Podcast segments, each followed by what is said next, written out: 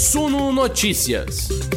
As notícias que afetam os mercados do Brasil e do mundo, comentadas para você. Olá, investidores! E aí, como que foi o feriado de vocês? Estamos de volta! Quinta-feira, dia 8 de setembro de 2022, eu, Gregory Prudenciano, editor multimídia do Suno Notícias, e você que nos acompanha ao vivo pelo YouTube, em outros momentos pelo YouTube ou também nas plataformas de áudio. Vamos juntos olhar para trás e entender o que de mais importante aconteceu no noticiário desta quinta-feira. Que delícia o feriado na quarta-feira. Eu acho que devia rolar mais, inclusive. A gente vai conversar hoje, meu povo, sobre a Rainha Elizabeth também. Pois é, a notícia do dia, né? A Rainha Elizabeth II faleceu hoje aos 96 anos e deixa a marca do maior reinado da história do Reino Unido, 70 anos como rainha. A gente vai falar também sobre a situação fiscal brasileira ali no alvo dos políticos. Isso porque, enquanto Lula promete um Auxílio Brasil de 600 reais com um benefício ali de 150 reais por criança até 6 anos, Bolsonaro hoje chegou no programa eleitoral e meteu uma outra aposta, 800 reais de Auxílio Brasil para beneficiados que começarem a trabalhar. Vai receber o salário e também os 800 reais. Da onde que vai sair essa grana? Qual é o tamanho do impacto? Ah, não façam perguntas difíceis. Faremos também sobre Ibovespa, claro, que hoje caminhou assim para os dois lados. O dia foi de bastante volatilidade, mas no fechamento alta pequena, 0,14%. Bora entender um pouco mais a composição desse Ibovespa subindo hoje, aquém das bolsas de Nova York, inclusive, tá? Para você que está junto com a gente no YouTube, tem enquete rolando aqui. Eu quero saber a sua opinião a respeito do Auxílio Brasil de 800 reais prometido pelo presidente Jair Bolsonaro, caso, claro, ele seja reeleito para um segundo turno. Você é favorável ou você é contrário? Deixe seu voto aqui. Também no ao vivo tem o chat, vocês podem deixar as opiniões. E se vocês estão nos ouvindo em outros momentos, deixa aqui no comentário. Eu quero saber também o que vocês pensam sobre essas promessas. Assim vai virar leilão, né? Até onde vamos chegar quando a gente estiver no final do segundo turno. Vai o Auxílio Brasil de 2 mil reais. Bom, acompanharemos sempre passando a nossa lupa. Enquanto isso, vocês sentem o dedo no like, compartilhem o nosso conteúdo, inscrevam-se, hein? Conseguimos bater a meta ali de a entrada do feriado, somos 52.800 inscritos, mas olha, falta pouco para a gente chegar nos 52.900 inscritos. Então, se você está nos acompanhando aqui pelo YouTube agora e ainda não se inscreveu, aproveita que eu vou rodar a vinheta e nesse período você vai lá, aperta o botão de se inscrever e aproveita para ativar as notificações também. Assim você recebe toda vez uma notificação notificação quando uma live do Suno Notícias começar, quando algum conteúdo nosso for publicado aqui no nosso canal. Bora ficar bem informados? Então fiquem à vontade, a nossa conversa de todos os dias começa agora, logo depois da vinheta. Roda aí!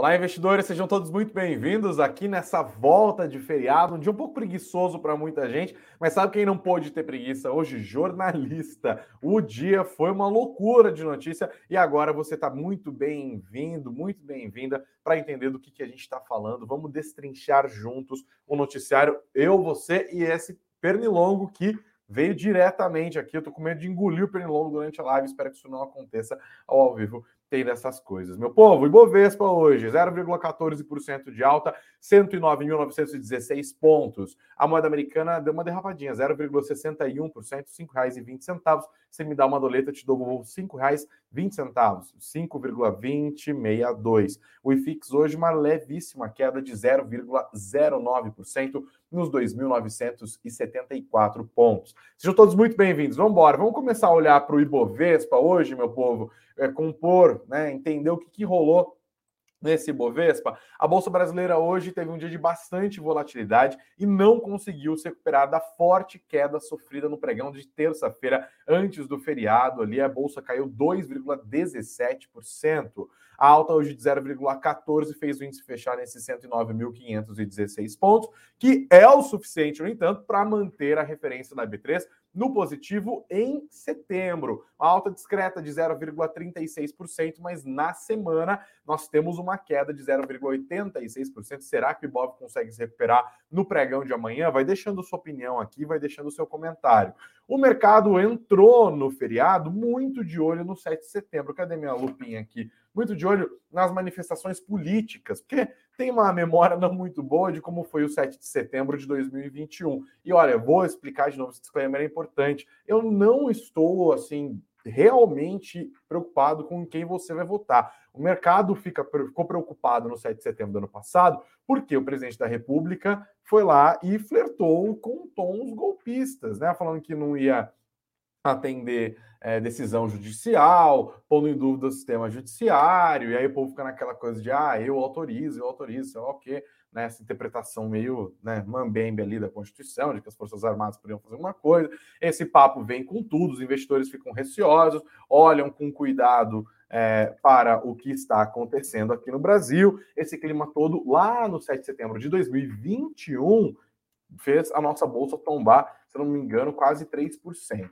Então, hoje havia muita expectativa para o que, que ia rolar é, em relação ao 7 de setembro de 2022, porque a gente já está aqui a menos de um mês das eleições, o primeiro turno, o presidente Bolsonaro ainda está em segundo lugar nas principais pesquisas, enfim, vamos continuar acompanhando isso. O mercado foi olhar, mas, grata surpresa, não teve nenhuma nenhuma declaração do Bolsonaro que foi além do que o mercado esperava em termos de insegurança institucional. Acho que o que mais marcou ele ali, as falas dele, foi o, o lance né, do, do, fluxo sanguíneo em direção ao pênis do presidente da República. Foi isso que mais chamou atenção, mas de resto, nada demais, nenhuma ameaça de golpe, de dissolução democrática e tal, né? Só as falas de sempre. Nenhuma ameaça talvez seja demais, mas enfim, nada fora da casinha, sendo que essa casinha já foi sendo construída ao longo dos últimos tempos, o mercado passou de leve, ignorou isso. O que fez preço mesmo hoje, meu povo, foi o exterior. Aliás, o que tem feito preço nos últimos dias, investidores bem de olho, relevando a política brasileira,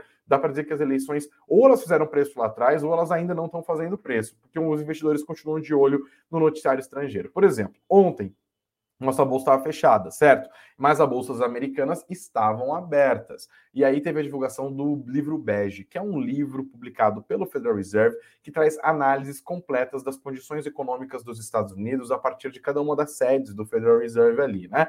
E esse livro Bege trouxe leituras que foram interpretadas como positivas. As bolsas subiram, inclusive ontem, hoje continuaram a subir, subiram mais do que o Ibovespa. Não foi uma alta espontânea, meu Deus do céu, uma coisa impressionante, mas foi uma alta bem razoável. A percepção é de que a inflação segue avançando na maior economia do planeta, mas em um ritmo menor do que avançava até aqui, deixou os investidores um pouco mais tranquilos. Outra coisa que ficou muito na cabeça dos investidores hoje foi o Banco Central Europeu. Logo no começo dos negócios, você assistiu a nossa Morning Call junto com a Beatriz Boiadian, você ficou sabendo que o Banco Central Europeu decidiu subir os juros em 0,75 ponto percentual, a maior alta desde 1999, o que mostra que a autoridade monetária do, da União Europeia está preocupada com a dinâmica inflacionária que está rolando lá. A gente está falando de uma inflação altíssima, né? No acumulado de 12 meses de mais de 9%, uma coisa que a União Europeia nunca viu, inclusive. Já se esperava essa alta de 0,75 ponto percentual,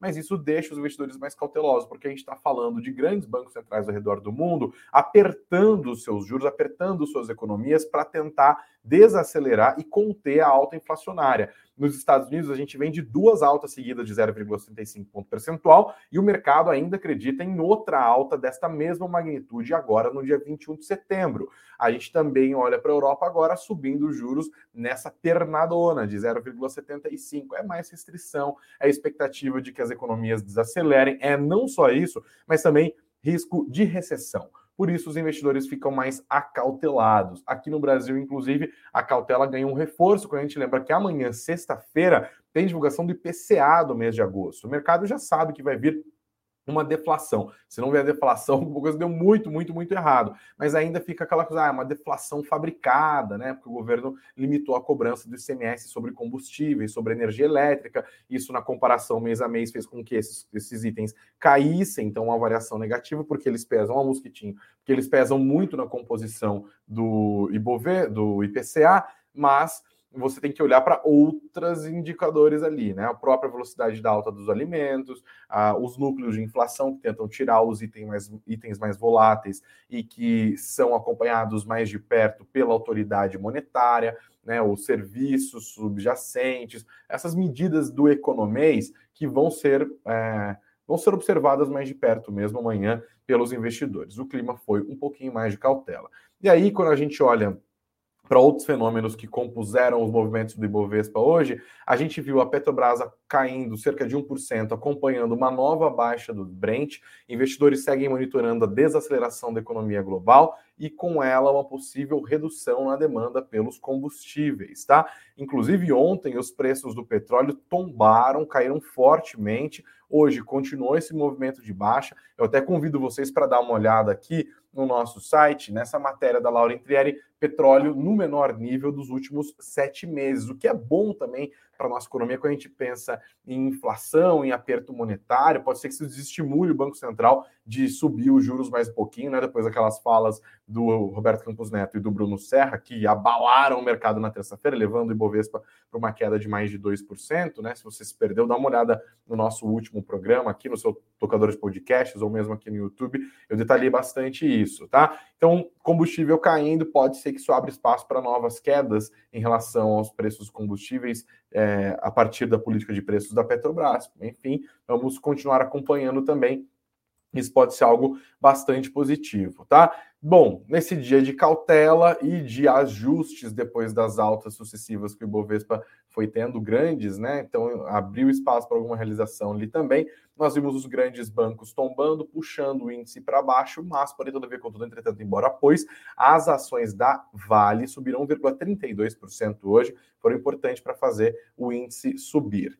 Inclusive hoje houve algumas correções em relação ao que rolou na terça-feira. Se na terça-feira o risco de um, de um Banco Central brasileiro mais hawkish, né, que pode até subir a Selic agora em setembro, ou então que diz que inclusive nem está pensando em baixar a Selic, se esse discurso fez com que as ações de varejistas tombassem na terça-feira, hoje abriu-se espaço para alguma recuperação. O Magazine Luiza subiu 7,25% hoje, a Via acompanhou subindo mais de 5,5%.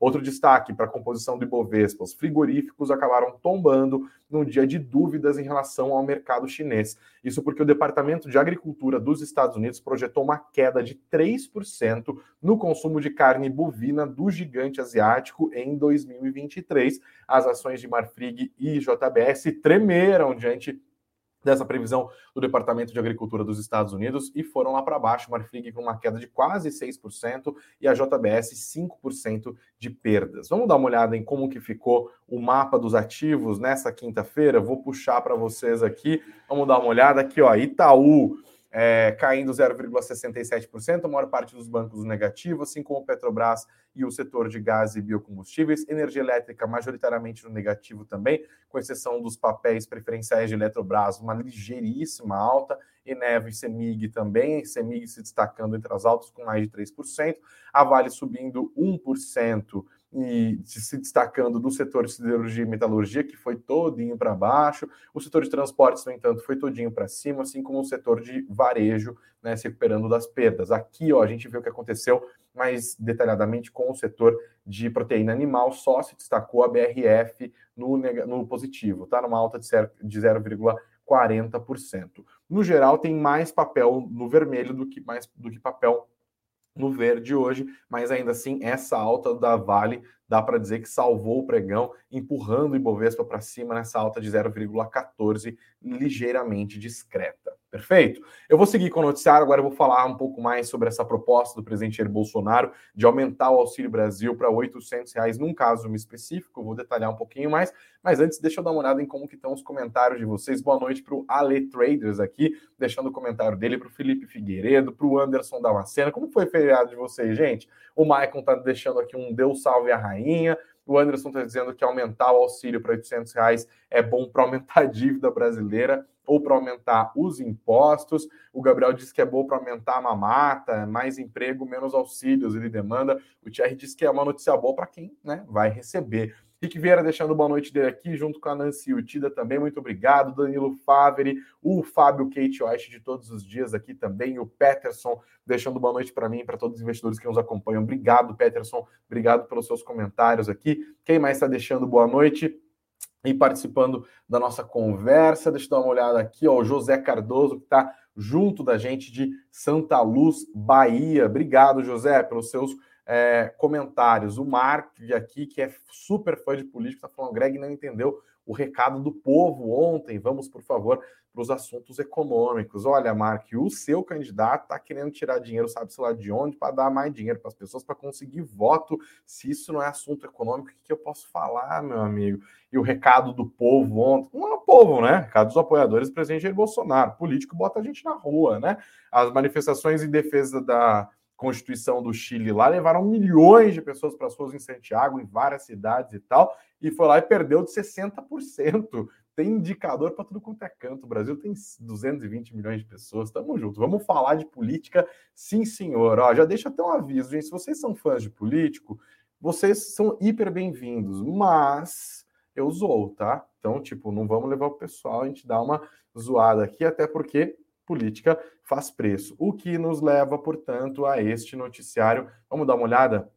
Eu vou pôr na tela aqui a matéria do Valor Econômico sobre o programa que foi anunciado hoje no, pelo Bolsonaro, tá? Esse auxílio de 800 reais. Bom, o que, que, estamos falando? O presidente Jair Bolsonaro publicou hoje no seu horário eleitoral, né, no programa eleitoral dele exibido nas televisões hoje, é, uma promessa de aumentar o Auxílio Brasil para 800 reais no caso de pessoas que já são beneficiárias do programa e que conseguirem um emprego. Segundo a campanha, eles vão receber o salário integralmente. Ah, então você já é beneficiário do Auxílio Brasil e aí você conseguiu um emprego nesse período né, em que você é beneficiário. Você para de receber? Não. Você vai receber mais os 800 reais, não só os 600 que teria direito, né, dentro da lógica de que os 600 podem continuar, porque não é isso que está na piloa, né?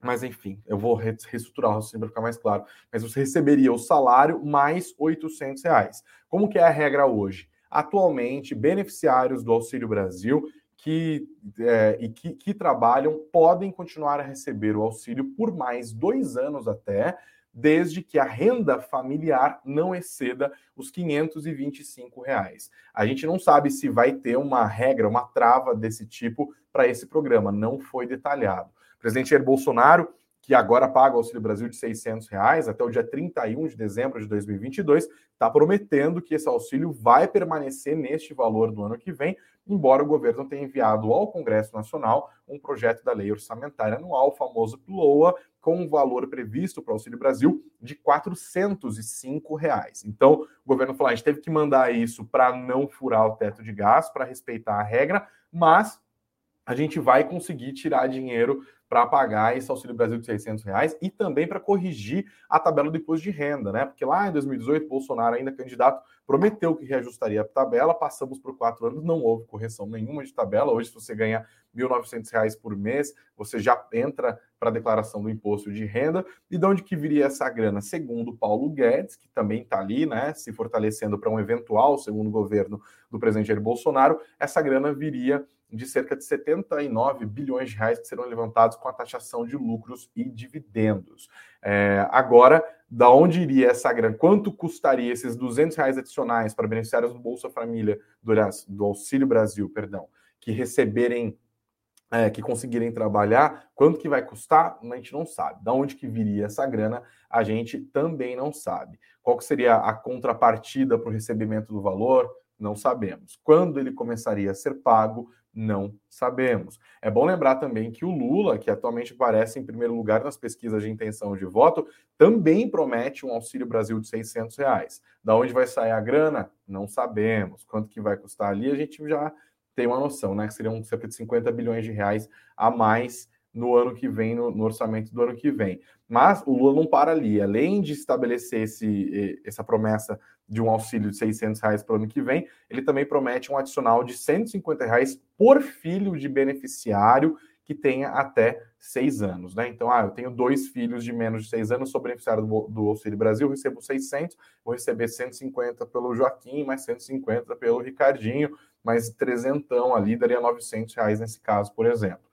Quanto que vai custar, de onde que vai sair o dinheiro, a gente também não sabe. Isso é um problema, investidores, porque o mercado vai acompanhar esse leilão, na verdade, que está acontecendo entre os candidatos à presidência da República, no caso, os dois mais competitivos aqui, né? O petista Lula e o presidente Bolsonaro que tenta a reeleição, em relação a esses benefícios que é, nem se discute aqui se eles são necessários ou não, mas embora caiba a discussão se eles são mais efetivos, né, porque existem desenhos de programas de transferência de renda é, propostos por especialistas que deveriam ser debatidos, a gente não pode fazer política pública com base no leilão para tentar conseguir voto de pessoas vulneráveis, a gente precisa criar programas de transferência de renda que de fato façam diferença na vida das pessoas, que sejam tenham custos claros e que tenham avaliações periódicas com objetivos específicos. A gente não está vendo nada disso acontecer, né? A gente está vendo o Lula gritando truco, o Bolsonaro falando seis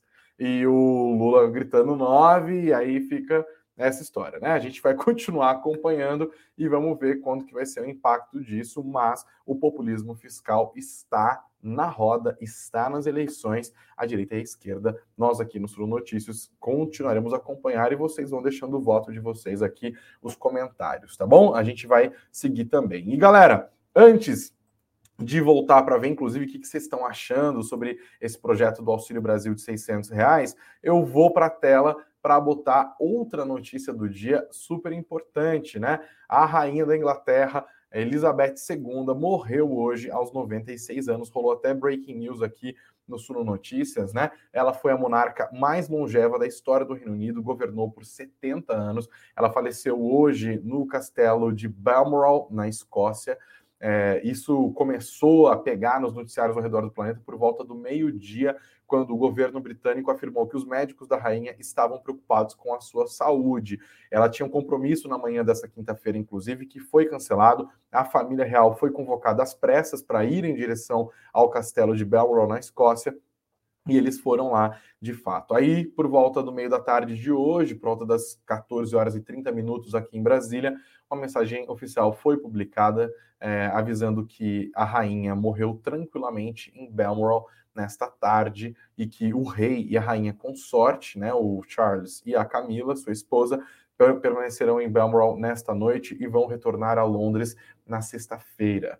Ela, como eu disse, foi a monarca que mais tempo governou o Reino Unido em sua história, 70 anos completados no dia 6 de fevereiro. A sua longevidade se mede, por exemplo, pelo período e pelos cargos e pessoas que ela testemunhou passando por situações de poder. Foram 14 presidentes dos Estados Unidos nesse período, 15 primeiros ministros britânicos, incluindo Liz Truss, que foi empossada na última terça-feira, pessoalmente pela própria rainha, mas de maneira não habitual, no castelo de Balmoral e não no palácio de Buckingham. A rainha estava passando uma férias ali na última semana, Liz Truss foi até ela, Liz Truss que sucedeu Boris Johnson no cargo de primeiro-ministro do Reino Unido, né? Primeira-ministra agora. Inclusive, ela se pronunciou nessa quinta-feira, logo depois que a morte da rainha foi confirmada, e disse, abre aspas, todo o país está profundamente preocupado, meus pensamentos estão com ela e a sua família neste momento. Então, o mundo inteiro assistiu isso e agora assiste também a sucessão da rainha Elizabeth II, porque Charles Philip Arthur George é o novo rei do Reino Unido. O filho da rainha, aos 73 anos, se tornará o monarca mais velho a ascender ao trono. A coroação do Charles, que escolheu o nome de Charles III como rei, será planejada daqui a alguns meses. Quando acontecer, é, aliás, será começada daqui a alguns meses, e óbvio, depois da ocorrência do funeral da Rainha Elizabeth II, e agora vai ter uma mudança de cargo, né? Ele, que atualmente é o príncipe de Gales, passará a ser o rei, e o título de príncipe de Gales vai passar para o príncipe, para o príncipe William, filho mais velho de Charles. O antigo príncipe, inclusive, bom lembrar, é uma pessoa polêmica, né? Foi alvo de várias polêmicas durante os, muitos anos, declarações que foram tidas como impensadas, a sua personalidade tímida não inspira muita simpatia por parte dos britânicos. Ele já demonstrou que alguns entenderam como uma espécie de aversão ao trono, mas claro, nada marca mais a vida de Charles perante o público do que a morte de sua antiga esposa, a princesa Diana, conhecida também como Lady Di, e o seu relacionamento controverso com a atual esposa, também controversa, Camila, que atualmente é a duquesa da Cornualha e agora já passa a ser chamada, inclusive, pela família real britânica como a rainha consorte, tá bom? Em termos econômicos, a gente pode falar, ah, beleza, o que isso significa? Nada, gente, absolutamente nada. É, a Alemanha, a Alemanha não, a, Inglaterra, né, o Reino Unido, é uma comunidade de nações, a Commonwealth, que reúne 14 estados. O rei, no caso agora, ele vai ser o chefe de estado des, dessas 14 nações, mas eles não têm poder efetivo, né? Os, essas nações têm autonomia, inclusive, para formar os seus governos. É isso que se diz, por exemplo, como nessa semana, na terça-feira, quando a Listras foi até Belmore para ser empossada, né, como primeira-ministra, ela forma o governo em nome da coroa, em nome da família real. Esses 15 primeiros ministros empossados durante a gestão ali, o reinado, na verdade, da rainha Elizabeth, todos eles formaram governos em nome da rainha, mas é um sistema político completamente autônomo, né? Um regime parlamentarista. Os eleitores votam nos seus candidatos que compõem o parlamento britânico em duas câmaras diferentes. Eles votam ali para escolher o partido que tem maior participação no Congresso, ele acaba sendo o partido que tem o poder de fato e esse partido elege o seu primeiro-ministro. É assim que funciona o sistema britânico e é isso que interessa no fim das contas quando a gente pensa em economia. Atualmente, qual que é o cenário político? O cenário político controverso, em que a, o Reino Unido passa por uma alta dos preços impressionante, especialmente preços atrelados à energia.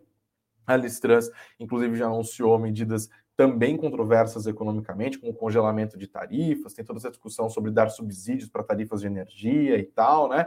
Mas hoje o governo britânico está nas mãos dos, dos conservadores, que, foi, que são um partido que há mais tempo né, governa a Inglaterra, Liz Truss, ela mesma é uma conservadora e aparentemente nada muda a partir daqui, só essa questão ritual mesmo, simbólica que é o que representa a família britânica para todos os britânicos e para todos os países que estão ali envolvidos na Commonwealth. A gente vai, claro, continuar a prestar atenção é, do que em tudo o que for acontecendo daqui por diante, tá bom? Gente, vamos caminhando para o fim aqui. Deixa eu dar uma olhada em como que ficou a votação, os comentários de vocês antes da votação inclusive. Obrigado a todos que estão deixando os comentários aqui. O Tchek está postando que a Selic vai subir mais 0,25 ponto percentual. Obrigado, obrigado a Gislaine, diz que entrou na live agora. Seja bem-vinda, Gislaine. Não se esqueça de se inscrever aqui no canal, assim como você que está nos assistindo, nos ouvindo, ainda não se inscreveu, faça como a Gislaine agora, se inscreve e senta o dedo no like também, tá bom? O Sala de Minas dizendo que chegou agora porque o feriado dele foi top, top, top. Muito obrigado. O Alcionaldo está dizendo que o melhor programa social é o emprego. Obrigado, Alcionaldo, pela sua participação aqui também. O Anderson disse que usou bem o feriado dele, usou o tempo para estudar um pouquinho. Obrigado também pela sua participação aqui. Deixa eu dar uma olhada, tem mais.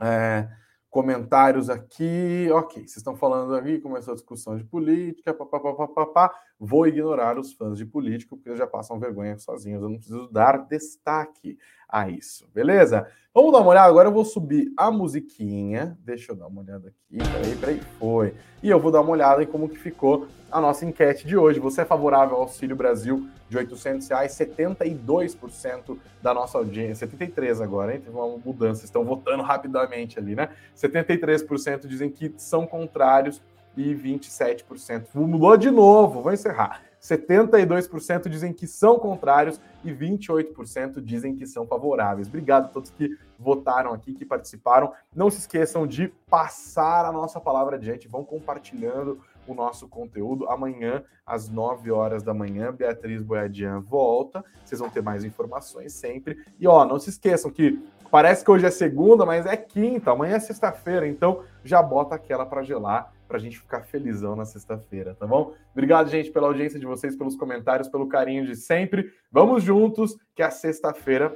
tá vindo aí.